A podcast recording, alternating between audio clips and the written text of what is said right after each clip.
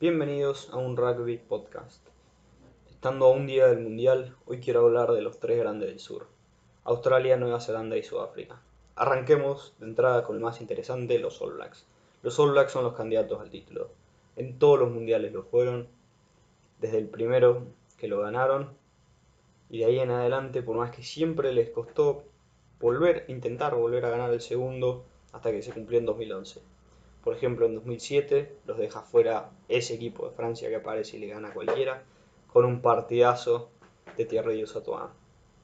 En 2011, sin embargo, los All Blacks llegaban muy bien, claros candidatos, con muy buen equipo. Sin embargo, llegado al Mundial y arrancado, se le empezaron a lesionar jugadores importantes. Lo más irónico, los aperturas, lo que llevó a que definan el Mundial con un cuarto apertura que cuando arrancaba el mundial estaba pescando en Fiji. Pero eso es Nueva Zelanda. Es un equipo tremendo, con muchísimo talento por todos lados, capaces de ganarle a cualquiera con el cuarto apertura. Luego, más adelante, en 2015, se empezó a implementar lo que se entiende como el esquema de los All Blacks para conseguir un buen, equipo para el Mundial, un equipo de, de los 31 llegar muy bien con ese, con muchos, muchos jugadores que tengan muchos caps, variando, probando a cosas nuevas. Y ese equipo en 2015 de los All Blacks es para mí y para muchos el mejor equipo de toda la historia, el mejor plantel de toda la historia. Era un equipo de los All Blacks que realmente era imparable. Y era muy difícil creer que alguien le iba a ganar. Con Dan Carter que metía todo y estaba en muy buen nivel a pesar de tener una edad ya grande para el resto del rugby. Pion Barrett, que aparecía y era, parecía intratable. Man Onu, que seguía en un nivel altísimo. Todos, todos, todos estaban en un muy buen nivel. Y la verdad, ese equipo de los All Blacks era francamente imparable. Steve Hansen, el entrenador, intentó mantener el esquema de, de armar el plantel de los años antes, de los ciclos mundialistas anteriores. Sin embargo, tuvo un par de problemas durante este ciclo. Primero y principal, Aaron Krugen y Lima Sokoaga, los dos se fueron a jugar a Francia, lo cual inmediatamente no podían jugar para los All Blacks, dejando afuera sus chances mundialistas. Esto llevó a que Bjorn Barrett se tenga que tomar la 10 y tenga que encargarse más del juego, del game management de los All Blacks. Esto parece razonable, esto es una buena idea, considerando que Vivian Barrett es uno de los mejores jugadores del mundo, si no el mejor. Pero a pesar de ser uno de los mejores jugadores del mundo, Vivian Barrett está lejos de ser el mejor 10 del mundo. Es un buen 10, con un gran juego de manos y mucho, sobre todo con pelota, con pelota en mano, mandándose muchas intercepciones, es un juego muy muy peligroso con un poco de espacio. Sin embargo, Bjorn Barrett está en su mejor forma cuando le sacas presión, cuando no tiene que hacer las decisiones difíciles, cuando él básicamente lo dejan libre para hacer su propio juego. Esto a los All Blacks lo hicieron durante el ciclo mundialista, dándole más protagonista a Demian McKenzie, el 15 que normalmente juega de 10 en Chiefs, pero antes y de vez en cuando juega de 15. Básicamente, ¿para qué hacer esto? Para poder sacar la pelota rápido para afuera, a lo que los All Blacks siempre les gusta hacer, y sacarle presión a Barrett, dándole todo el game management a Aaron Smith y a Mackenzie, liberándolo a Barrett para básicamente hacer su juego y que haga lo que quiera dentro de la cancha, con tal es lo suficientemente bueno. Este plan, que era claramente el plan A para este mundial, tuvo la mala suerte de que a meses del Mundial Demian McKenzie se lesione y queda fuera totalmente del Mundial. Los All Blacks basan todo su juego en conseguir pelota rápida, en sacar pelota rápida, controlar el flow del partido y así con un muy buen ataque y mucha precisión pasar por arriba al rival. Sin embargo, si Barrett no estaba en un buen nivel, sobre todo como 10, era difícil ver cómo lo hacía. Lo lógico y la primera idea de Hansen fue cambiar el rol de Mackenzie y dárselo a Ben Smith, un jugador simplemente extraordinario, un extraordinario fullback. Y esto dentro de todo pareció funcionar, pero no tan bien como Hansen esperaba. Por más que Smith tiene el talento para ser un segundo distribuidor de la pelota y de juego, no está tan acostumbrado y no lo tenía en la cabeza. Entonces, instintivamente, muchas de las situaciones complicadas que se lo ponía, reaccionaba yendo él con la pelota en vez de pasarla. Lo cual era un problema porque no era la intención que tenía Hansen de que juegue. La segunda solución, y hoy que ya dieron el equipo, ya estoy tarde cuando estoy grabando este, este podcast, es ponerlo a Richie Mounga, 10 de Crusaders como 10, y mandarlo a Barrett de 15. Esto viene con un par de dudas porque Richie es un jugador muy parecido a Barrett, en el sentido de que es muy bueno en Crusaders, sobre todo porque le sacan presión y lo dejan libre para que haga su propio juego. Por más que es un juego distinto al de Barrett, es un 10 que lleva más la pelota, le gusta mucho el contacto, le gusta mucho buscar una segunda pelota, un offload. Básicamente tenía el mismo concepto que su mejor momento es cuando le sacan presión. Sin embargo, Hansen confía en él para el partido contra Sudáfrica, el más importante del, grupo contra Sudáfrica le pone toda la presión a Mounga, que solo tiene 12 caps en los All Blacks, y le dice, tenés que cumplir. Algo que yo creo que lo puede hacer. Yo soy un gran fan de Richie Mounga, me gusta hace mucho tiempo y me encanta verlo de 10. Era principalmente mi apuesta que iba a ser él de 10 y Barra de 15. Se siente bien que Steve Hansen esté de acuerdo. Un dato interesante y algo para ver de los All Blacks es que una de las formas en las cuales consiguen el juego rápido es con el hooker. El hooker es una parte muy importante en el juego de los All Blacks. En el caso de este titular está Dan Coles, pero incluso los otros, los suplentes, Cody Taylor o cualquiera que esté, siempre tiene un mismo perfil.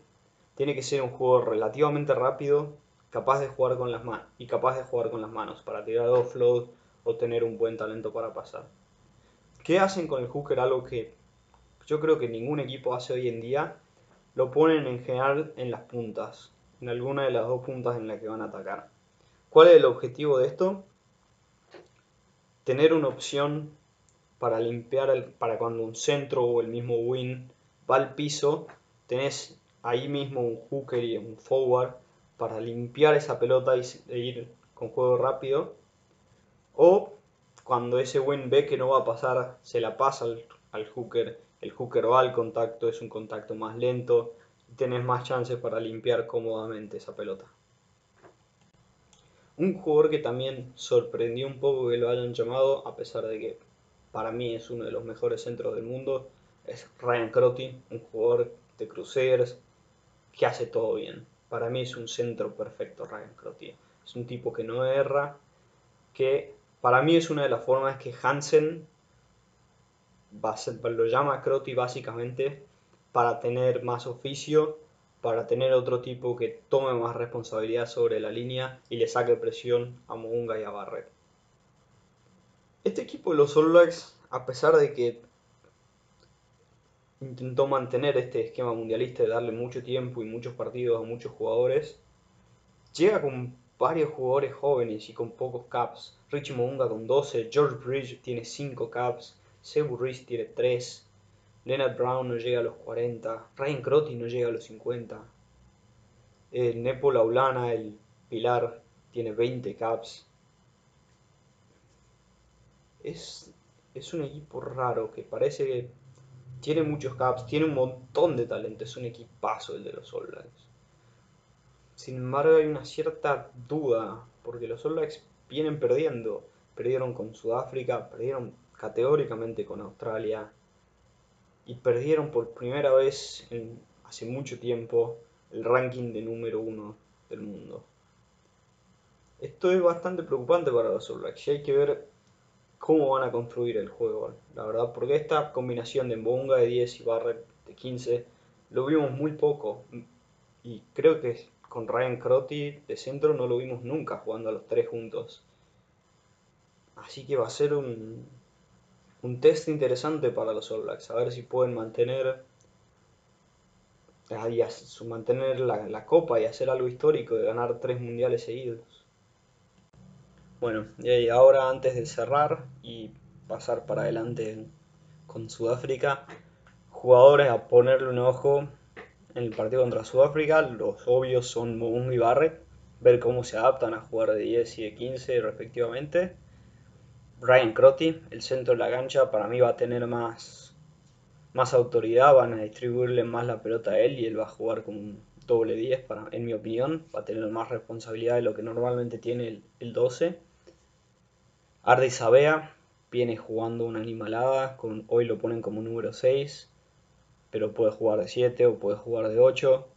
Es un excelente jugador, muchos ojos. Dan Coles, que juega de hooker, buscarlo de nuevo en los puntas, ver un poco eso de cómo lo hacen jugar y cómo cómo hacen esta estrategia los All Blacks. Sam Whitelock, eterno segunda línea de los All Blacks, que llega muy bien.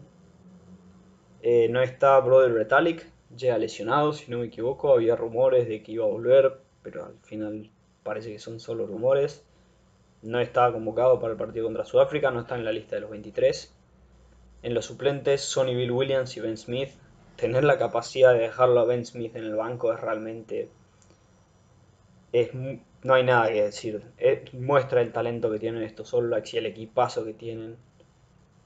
Porque tener el privilegio de poderlo dejar a Ben Smith, un, fullback que todos los equipos matarían por, tenerlo en su propio equipo, es increíble. Sonny Bill Williams, convocado como suplente. Un tipo que en el segundo tiempo contra Sudáfrica te puede dar un poco de cambio. Conocido por tirar muchos offload, mucho, mucho talento. Eh, George Bridge, win relativamente nuevo. Hay que esperar a ver qué hace. Sebu Reese, muy divertido de ver.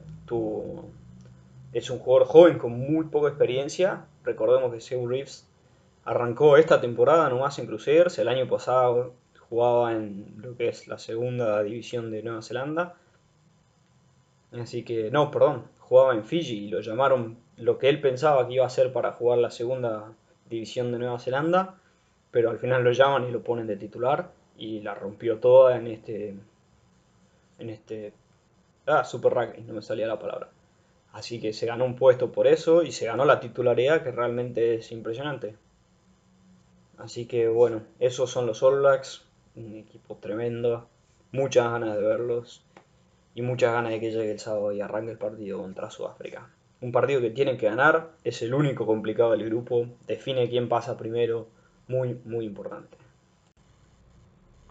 Bueno, pasemos a hablar del próximo. Imagínate esto, 2015. Las apuestas son 500 a 1 a favor tuyo. salís a jugar un partido de grupo que no deberías tener ningún problema en ganar y de repente aparece Japón. Arranca el partido, haces un par de tries, todo parece ir bien, Japón mete un try, vos decís, bueno, va a ser el try que me meten en todo el partido. Metes otro try y empezás a dominar de nuevo el partido.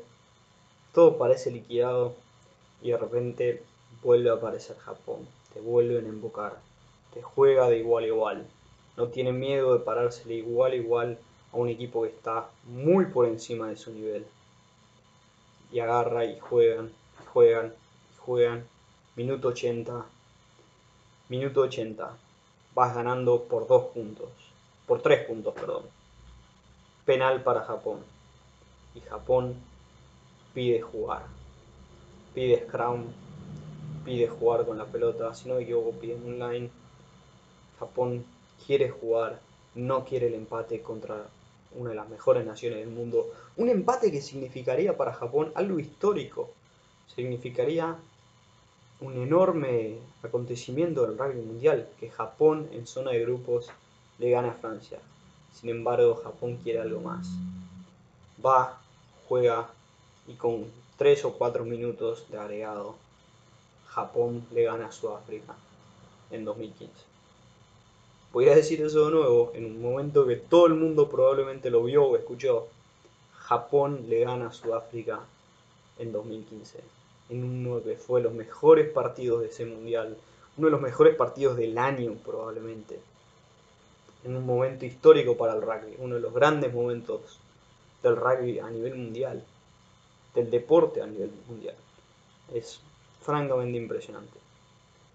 Sin embargo, y en un momento que nos dio tanto alegría a los fans del mundo, para Sudáfrica fue una vergüenza. Y pasó el mundial a pesar de tener una muy buena muy buen mundial. Terminó tercero ganando la Argentina en el tercer puesto, perdiendo solamente con los All Blacks en semifinales. Stephen Myers, el ex entrenador, lo echan y entra Alistair Coetzee. Coetzee era un entrenador raro, no venía de buenos resultados, de hecho venía de ser entrenador de Stormers con muy pocos resultados y de ahí entrenar en la Carry Cup sacando un equipo campeón. Pero la Carry Cup no es ni un torneo de primer nivel. Sin embargo, llega y lo hacen entrenador de Sudáfrica. Sin embargo, le ponen un montón de restricciones. Tenido una, una comisión directiva por encima de él que le recomendaba agresivamente jugadores, recomendaba cómo tenían que jugar y podía hasta incluso cuando él pedía a algún jugador, podían votarlo y no traer ese jugador y traer otro que ellos querían. Así que se metió tanta gente para que esta cosa, para que un partido así como Japón en el Mundial no vuelva a pasar nunca, que los Springboks empezaron a verse como un muy mal equipo. De repente perdieron con Gales, perdieron con Argentina, perdieron con Italia. Era en 2015-2016 fue un muy mal año para Sudáfrica. Así que llegado 2017 sale Coetzee y entre Rassi Erasmus. Para que no le pase lo mismo que a su compañero Coetzee, Erasmus entra pero en su contrato agrega algo más. Él tenía que ser director de rugby de Sudáfrica, una posición que existía pero nadie nunca había ocupado. Él fue el primero en tomarlo, no solo entrenador de los Springboks, sino director de rugby de Sudáfrica. Básicamente volviéndose él su propio jefe. Esto le dio mucho más control a, Erasmus, que no, que no caiga sobre la comisión esa, y le dio la capacidad de sacar algunas restricciones que le impedían a él llevar su plan de juego. Hoy Sudáfrica tiene un pack de forwards tremendo, con Malcolm Marx, uno de los mejores hookers del mundo, Edsebet, Mostrat, Lowe y De Jagger, cuatro segundas líneas de altísimo nivel, una tercera línea, Vermeulen, Dutour, Colisi, Lowe, tremendo, tremendamente peligroso. Wines, explosivos, Mapimpi, Colby, mucho, mucho, mucho talento en la línea Leroux en el pullback, una máquina, centros de Allende y, y Krill Stein, mucho, mucho talento, mucho poder en Sudáfrica. Pero hoy para mí el más, una de las personas más importantes en este equipo sudafricano, que es el líder, el líder, el director de orquesta de este equipo sudafricano, es el número 9, Faf de Klerk. Lo cual, antes de hablar de Faf, todo su talento. Sudáfrica hizo algo muy raro en este mundial. Llevó a tres medios crowns. Faf de Klerk, el segundo Herschel Yankees y Kous Reina. Esto a mí me pareció extremadamente raro porque en mi cabeza no había ninguna duda que de iba a ser el nuevo titular. Mi única duda era quién iba a ser el suplente, que hasta el año pasado parecía ser Reina, pero de repente Herschel Yankees tuvo una muy buena temporada y muy buenos partidos en este Rugby Championship, lo cual se gana un lugar en, en el equipo, pero lo raro es que no lo hayan dejado afuera Reina, porque para mí no hay ninguna duda que el 9 titular es de Clark. Entonces me parece raro llevar básicamente dos suplentes en la misma posición, que siempre vas a dejar a uno afuera de los 23 convocados. Así que, hoy, para el primer partido, va a ser Reina el que queda afuera. Así que, no sé, dato curioso, algo, eso me pareció extremadamente raro, quería mencionarlo. Sigamos adelante. Faf de Klerk, hablemos un poco de él. Qué jugador, Faf de Klerk es hoy para mí uno de los mejores 9 del mundo, si no el mejor, yo creo que hoy se lo doy que es el mejor 9 del mundo. Es tremendo jugador, un jugador puro talento. Apareció jugando en Lions con una capacidad de sacar la pelota rápido de los racks, jugaba casi que al doble velocidad del resto. Ese Lions jugaba muy bien, de Klerk era uno de los principales en llevar el, el, equipo a jugar, a ser los mejores del Super Rugby. Llega a la final con Crusaders y pierde la final con Crusaders. Año siguiente, lo mismo. Y ahí se empezó a ver uno de, las, de los problemas con De Klerk, el principal problema. De Klerk es un tipo con un talento enorme, pero tenía tanto talento y tantos tan buenos instintos que en general jugaba puramente de los instintos, confiando 100% en ellos. Agarraba, jugaba a una velocidad muy rápida, los box kicks los sacaba y les pegaba muy rápido sin tomarse un tiempo para acomodarlo bien, y eso llevaba a que de vez en cuando tenga errores no forzados. A esto le suma que cuando lo empiezan a llamar a Sudáfrica, había partidos y había momentos como cuando Lions jugaba contra Crusaders, que el, que el partido pedía que el 9 juegue más tranquilo, con más calma, que juegue otro estilo de juego, no necesariamente el juego rápido que le gusta jugar a De. Y esto le costaba a De no, no era muy bueno, esto llevaba a que saque la pelota y muchas veces toda la línea no esté preparada, recibían todos parados porque De quería jugar más rápido que el resto del equipo. Llega Razi Erasmus y para solucionar esto que hacen, lo mandan a jugar a Europa. Firma contrato con Sale Sharks para que, para que se acostumbre a jugar partidos lentos, a partidos aburridos que terminan 6 a 3, sin ningún try, sin muchos quiebres, pocos penales, partido realmente aburrido de ver. Así que De Klerk no tenía otra que frenar su juego, empezar a aprender a jugar más lento, jugar más tranquilo, tardar dos minutos en patear un kick porque vas ganando por tres y querés hacer tiempo, y esto lo hizo que hoy De Klerk se vuelva uno de los mejores nueve del mundo. Hoy mentalmente está muy bien De Klerk, tiene una capacidad de analizar el juego muy buena, tiene un box kicking impresionante, un game management muy bueno, es un 9 que le gusta taclear y taclea, búscalo en YouTube, hay mil videos de De Klerk tacleando a gigantes, es una de las cosas que lo hizo famoso, un 9 que pueda taclear que es algo histórico casi, extremadamente raro.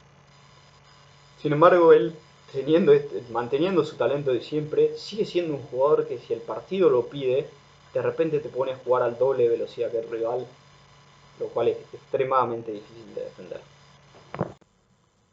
La otra persona importante en este equipo, el capitán y el verdadero líder de este equipo sudafricano, Sia Colisi. Hoy probablemente el mejor 6 del mundo. Colisi es un jugador completo, es un excelente jugador. Un tipo laburador que se rompe la espalda laburando todos los partidos para llevar a su equipo a lo más alto. Como cualquier persona que vio Invictus, escuchó hablar de Mandela o más o menos sigue rugby, Sia Colisi fue el primer capitán negro en Sudáfrica. Eso es algo como cualquiera que vive invicto, algo claramente importante para, el, para la gente de Sudáfrica y para el equipo y para la nación. Sin embargo, no hubo ninguna controversia, no hubo ningún problema. Nadie reclamó que era porque por su color de piel. ¿Por qué? Porque Colisi era el mejor jugador de Sudáfrica. Venía siendo el mejor hace mucho tiempo. Se ganó la capitanía. Es un tipo que labura mucho e inspira a sus compañeros. Cuando se lo gana, obviamente, generó que mucha más gente se interese en el rugby, lo cual fue excelente para Razi Erasmus, que hizo una decisión basada puramente en rugby, lo que hizo que políticamente le vaya mejor y él se mantenga fuera de la política mucho mejor. Mantenete en el rugby, todo bien, ningún problema con la decisión y mucho respeto para Colisi, que es un jugadorazo. Hoy el mejor 6 del mundo y el líder de Sudáfrica. Otros jugadores y cosas interesantes de Sudáfrica, los Wines, mucho talento en las puntas por lado de Sudáfrica. Mapimpi es un jugador muy peligroso, hablando un poco parecido a lo que Asimov, es un tipo que se busca mucho juego, aparece por, por el centro de la cancha, aparece por el 9, aparece por el interno del 10. Le gusta mucho salir de su lugar del win y meterse por otro lado. Cheslin Colby, un win muy divertido de ver, con una capacidad para pasar y de repente prende la magia y se pasa a varios jugadores. Andre Pollard, que a pesar de haber arrancado con pocos partidos cuando se confiaba más en Janchis, Andre Pollard en la, en la era Erasmus se gana la titularidad merecidamente, está jugando muy bien, tuvo una temporada excelente Andre Pollard este año y está a pocos puntos de pasarlo a 19, si no me equivoco, pasarlo a Montgomery como el máximo anotador de los, de los Bucks. Un 10 muy divertido, muy peligroso con De Klerk al lado, muy muy bueno en eso contra Sudáfrica.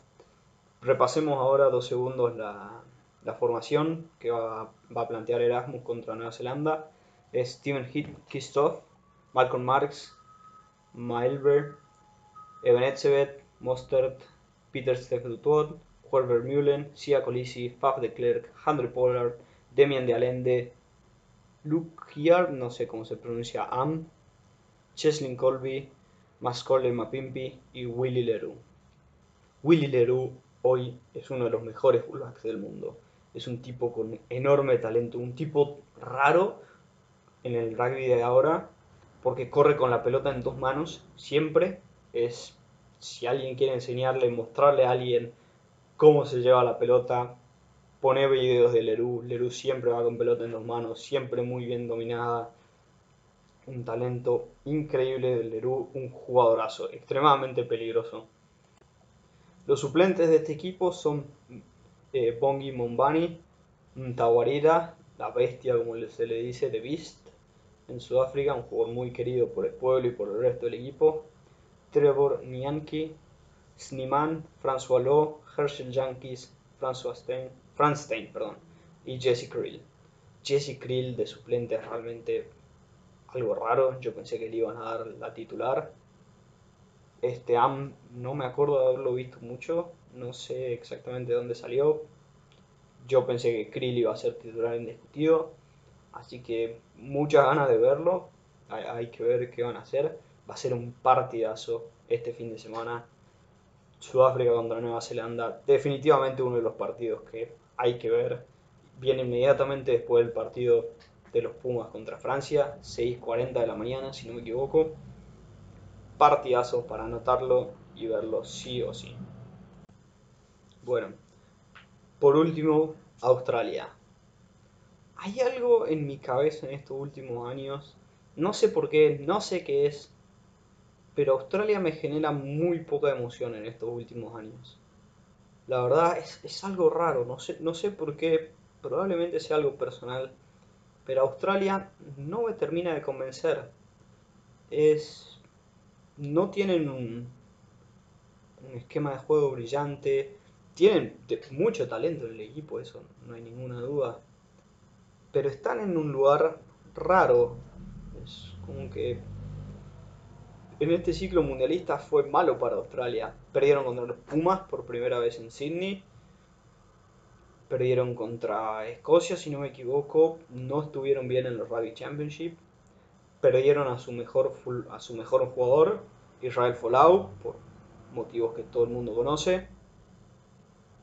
Perdieron, perder el mejor 15 del mundo no es algo que se toma simplemente y se lo puede tirar afuera. Además, como no se esperaba que se vaya, no habían armado para tener un suplente. Corneville estaba, siempre estuvo, pero Folau era titular indiscutido, no había ninguna duda ni ninguna mague de ponerlo como suplente, por lo cual Michael Shakan no había construido ni había estado buscando en conseguir un, suplente para él. Así que es, es, un equipo extraño, es un equipo que juega un rugby bastante simple, en estos últimos años la línea Wallaby era, es bastante simple, agarraban y era mandar siempre a Kerevi de punta o al, o al centro que esté de punta y fuerte, ver si rompes y jugar mucho con los forwards, un juego muy muy simple. Pero, y este es un pero importante, este equipo tiene una gran capacidad para adaptarse. ¿A, qué me refiero con esto? Es que si llega un día, está por llegar un partido, y Michael Cheika tiene alguna idea, algún plan que quiere implementar para ese partido en particular, este equipo Wallaby reacciona bastante bien y se adapta y de partido a partido puede cambiar de esquema de juego relativamente simple y sin mucho problema. A esto se le suma que tiene probablemente la mejor tercera línea del mundo con David Pocop y Michael Hooper y Nai Sarani y Sara Kailoto que son dos ocho que juegan bien pero las dos estrellas son Michael Hooper y David Pocop Pocop es de los mejores jugadores del mundo viene de un año casi sin jugar jugó muy poco en este año pero era casi impensado dejarlo afuera. Poco que es un jugadorazo, 100% de respeto que esté de titular, se merece estar. Es, hubiera sido un error dejarlo afuera. Y Michael Hooper es cumplidor, más que cumplidor, viene de un año excelente, viene de hace rato siendo lo mejor de Australia. Así que muy muy bien. Nick White, de nuevo, bueno, repasemos rápidamente la formación que va a presentar este sábado contra Fiji. No. Claro, sí, sí, el sábado contra Fiji. Scott Sio, Latu, Alalatoa, Roda, Rory Arnold, David Pocop, Naisarani y Hooper son los ocho forwards. Nick White, Christian Lalifano, Sam Kerevi, James O'Connor, Rhys Hodge, Corneyville y Corey Bete. Un equipo tremendo, así, si lo vemos solo en los papeles y en los números, este equipo australiano tiene lo que se necesita para competir el mundial, para llegar a, ganar el mundial. Australia, muy parecido a los Pumas, en general muestra su mejor cara en los mundiales. Puede no llegar tan bien, pero llegan y en el mundial juegan por sobre todo bien. De repente algo pasa y ponen un muy muy buen nivel. Sin embargo, hay varias cosas raras en este equipo de los Wallabies que llegan Cristian Lalifano es un jugadorazo, pero recordemos que tuvo leucemia y se recuperó hace poco, hace un año y capaz que un poco más, que volvió a jugar rugby de altísimo nivel, extremadamente contento y es realmente inspirador que haya llegado a, jugar de nuevo un mundial, pero llega con poco tiempo, pocos partidos. James O'Connor, un pibe que apareció y de repente prometía ser el el futuro de los Wallabies y medio que desapareció entre las sombras. Kearney Bill, un jugadorazo cuando quiere, pero de vez en cuando tiene partidos que se apaga, que no aparece, no taclea. Es un jugador muy, muy extraño. Tiene un día bueno y un día malo. Nick White es un muy buen jugador, a mí me gusta mucho. Samu Kerevi es un, jugador muy fuerte, muy difícil de, muy difícil de agarrar te lo mandan de punta y cuando viene rápido es, hay que ser el tipo que lo taclea Sam Kerevi o te pasa por arriba. Rhys Hodge, un tipo con mucho talento, sin embargo, en este hace pocos días, en estos últimos partidos, se un par de tries solo contra el ingol, hace uno con literalmente solo sin ningún tipo de presión en el ingol. Y por último, Bete, hoy uno de los mejores jugadores de Australia, si no el mejor sobre todo en la línea, para mí en la duda, Bete es de altísimo nivel, a mí me encanta. Y vamos, vamos a hablar ahora, ya más, un poco más adelante de Bete. Esto, hablando esto de, de, las estrategias que puede hablar y que puede traerte Cheika. Recordemos ahora hace poco en el Rugby Championship Australia le gana a los All Blacks, le gana de forma convincente, ganándole muy muy bien. ¿Cómo hicieron para ganarle ese día? Un poco de análisis ahora. Ese día Australia, el hombre importante y el que se terminó llevando man of the match fue Nick White. ¿Qué hicieron con Nick White? Nick White agarró la pelota de un breakdown y la llevó y encaró él sin pasarla 16 veces. Si un 9 le hace lo mismo que Nick White 5 veces por partido, se considera mucho. Nick White lo hizo 16 veces.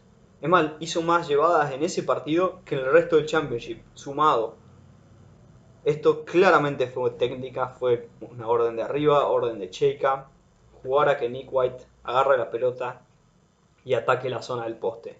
Esto llevó a que los All tengan que enfocar su mirada en la zona del poste, enfocan, mirándolo siempre a White, lo cual hacía que tengan que comprometer más gente de lo normal ahí en la zona del breakdown, lo cual generaba espacio por afuera. Esta técnica fue increíble y le llevó a ganar uno de los mejores partidos del Rugby Championship. Pero esta técnica funciona si solo si tenés a alguien como Corey Para mí ese día el manos de match estuvo mal dado para Nick White, se le debería haber dado 100% a Corey Porque por más que Nick White está haciendo algo que capaz que no está acostumbrado, sigue siendo parte de lo que tiene que ser un 9. 9 de vez en cuando tiene que atacar la zona del poste. Pero ¿qué pasaba? ¿Por qué Corribete merecía el man of the match?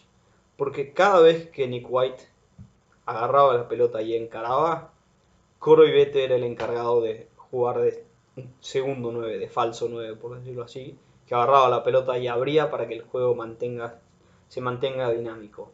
Además de eso, al seguir a seguirlo tan de cerca como un segundo 9 básicamente, Coro y estaba siempre como opción para cuando Nick White levantaba la pelota, si él no quería ir, y entraba y podía él jugar, siendo una dupla muy muy peligrosa cerca del rack.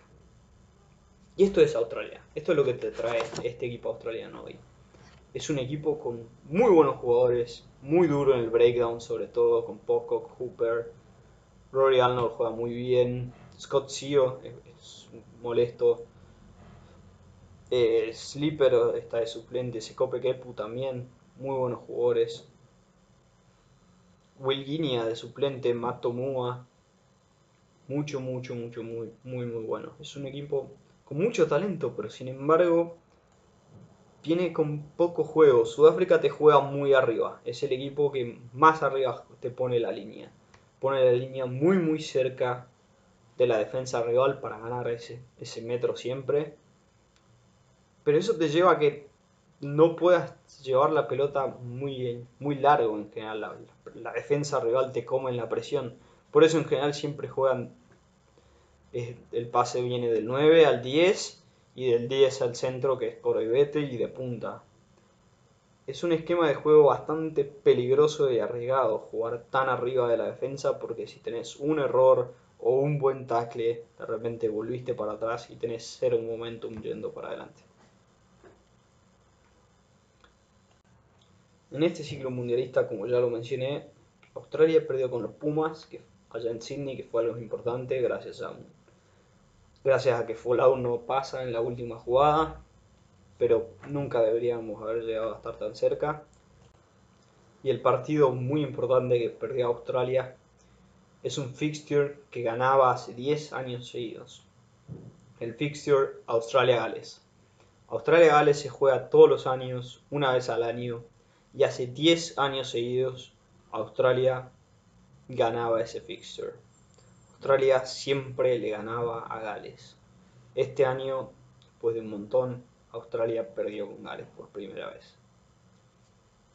Esto es preocupante para los Wallabies algo tienen que hacer para cambiar esto. ¿Pueden llegar a ganar el Mundial? Sí, sin ninguna duda. Sin embargo, yo considero que están en un grupo difícil. Fiji es un equipo peligroso que no hay que, no hay que considerar como muerto. Ya va a venir un video sobre los isleños, probablemente hoy a la, hoy a la noche o mañana a la mañana. Y Gales, un Gales que está peligrosísimo. De nuevo, Viene un video de Gales, Inglaterra, Escocia, Irlanda más adelante.